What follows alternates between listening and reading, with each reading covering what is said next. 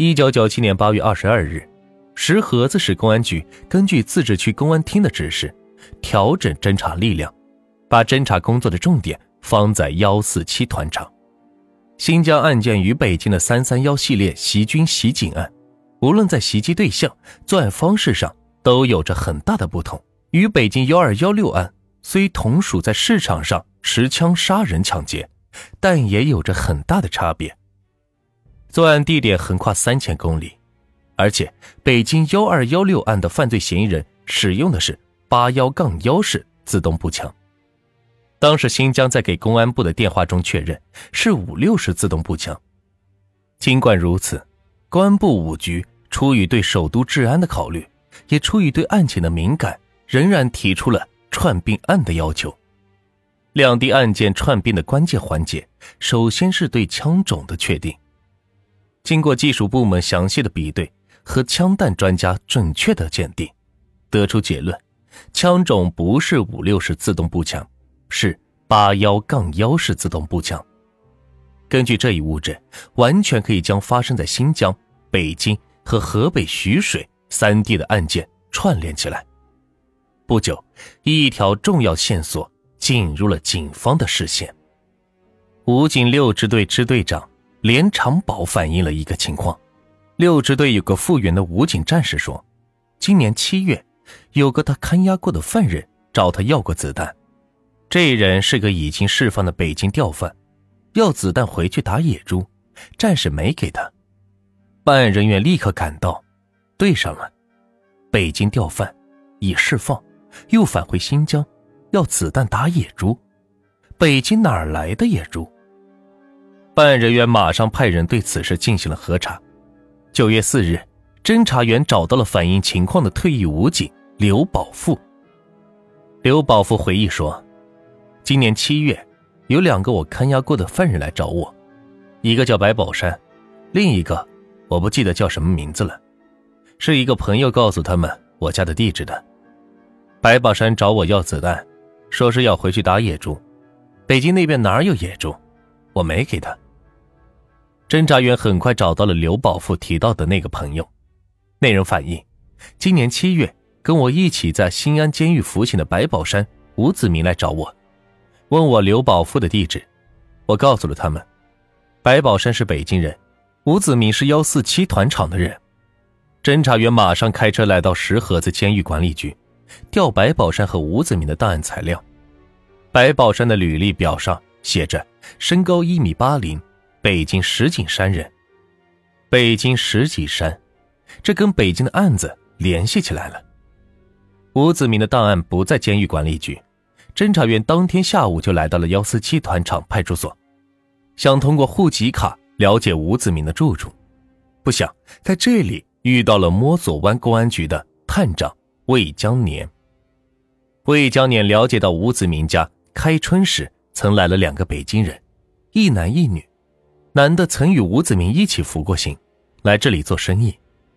九月三日上午，魏江年决定带上八月三十一日下午在天池附近发现的尸体照片，让吴子明的堂弟和吴父辨认一下。一九九七年九月五日上午，魏江年等人在市场上找到了吴子明的弟弟吴子斌。魏江年和吴子斌漫无目的的聊着天，一来二去，吴子斌打开了话匣子。他对魏江年说：“我哥走了，没说上哪儿，也没带什么衣服。”说话间，已经是流露出了伤感情绪。魏江年看条件成熟了，把天尺无名尸照是拿出来给他看，一边观察着他的表情。吴子斌默默的看了一阵，渐渐的，眼泪流了出来，身子一软，坐了下去。吴子斌抬头看着魏江年说。这个人就是吴子明。接着，吴子斌说：“他家里有个蓝皮笔记本，那里边有他们的地址。”魏江年等人立刻来到吴子明家。魏江年说明来意，把尸体照片拿给了吴子明的父亲。吴父戴上老花镜看了好一阵，眼泪在眼眶里打转。老人把笔记本找出来，交给魏江年。魏江年翻到中间一页，上面歪歪扭扭的写着两行字，正是白宝山和魏宗芬在北京和四川的住址。随后，他们来到白宝山、谢宗芬、吴子明合租的房子，魏江年等人谨慎的提取了一块旧帆布，提取了室内留下的水杯以及玫瑰酒瓶子等二十余件物品，以备查房屋居住人的指纹。然后，他们封闭了那套住房。这时，他们才打电话向指挥部报告，案犯已经是基本确定了。警方宣布，白宝山、吴子明上升为九七系列枪案的一号线索，称为九点五专线。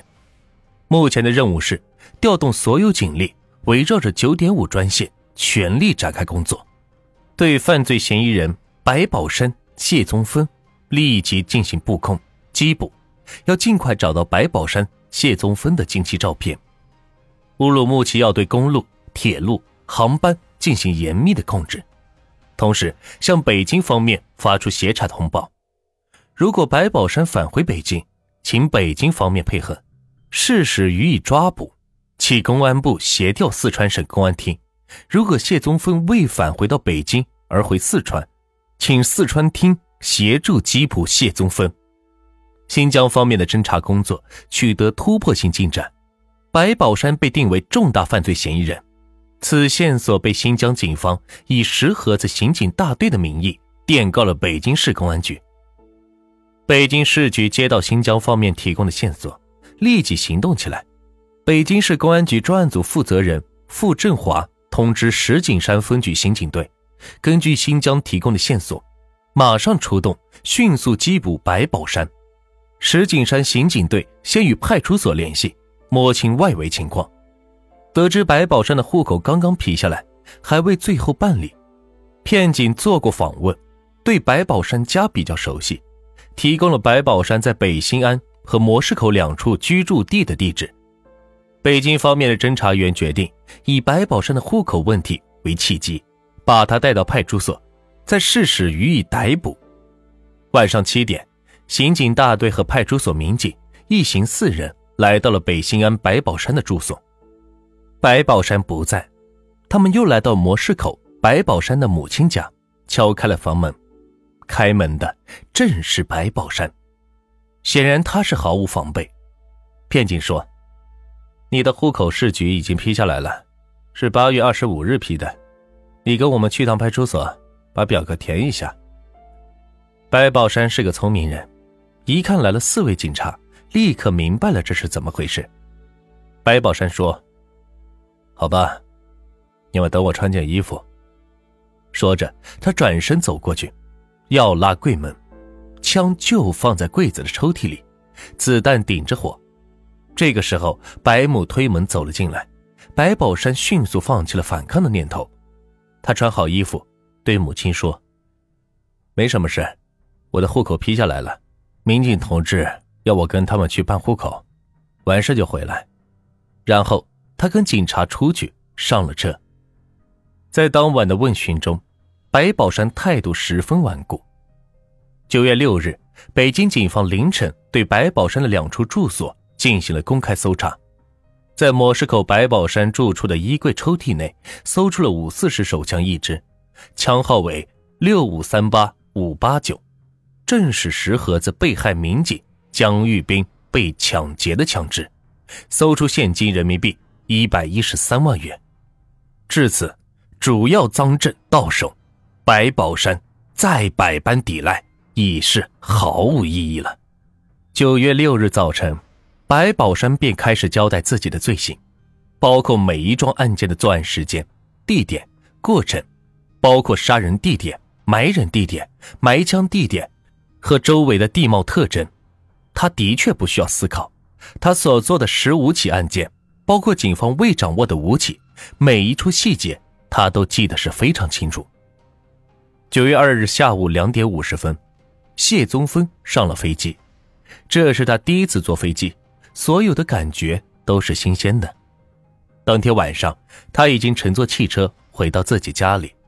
他发了财，这次回来，衣服讲究了，带着金项链、金耳环，给丈夫、女儿、父母都买了礼物，一家人见面都是喜气洋洋的。九月三日，谢宗芳就开始还账。第二天，他带着家人出去购物，大包小包的提回来一大堆。他回家仅两天，手里的钱就花出去三万多，还剩下七万七千元。九月六日下午，谢宗芬在家里吃饭，门外来了几名军连县的公安局的人。公安局的人问：“你是谢宗芬吗？”谢宗芬说。是我呀。他还没弄明白是怎么回事，一副冰冷的手铐已经铐在他的手上。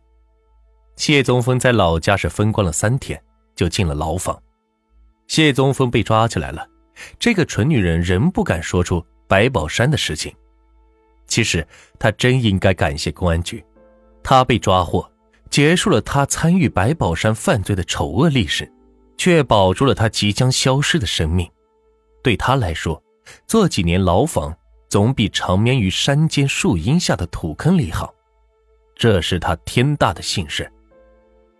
在审讯中，谢宗芬承认，他认识白宝山，承认他和白宝山的关系，也承认他跟着白宝山去了新疆，但他隐瞒了白宝山的所有罪行。他说，他和白宝山去新疆是做棉花生意的，开始时住在幺四七团长吴子明的家。后来他租了刘秀芬的房子，生意没做成，打算下半年再去。由于他闹着要走，他们就回来了。先到了北京，他又单身回到了四川。公安人员问他白宝山在新疆都干了什么，他说白宝山在新疆和吴子明来往频繁，两人买了摩托车，天天早出晚归，有时是整夜不回来。他们干什么自己不知道。公安人员问：“你没问过他们吗？”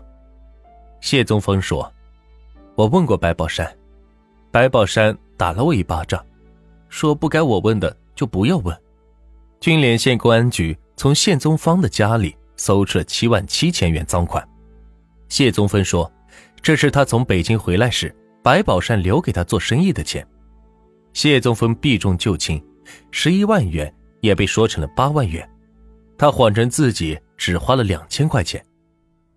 九月七日，北京市公安局赵斌、宋树勇飞抵四川，当天在军连县看守所提审了谢宗芬。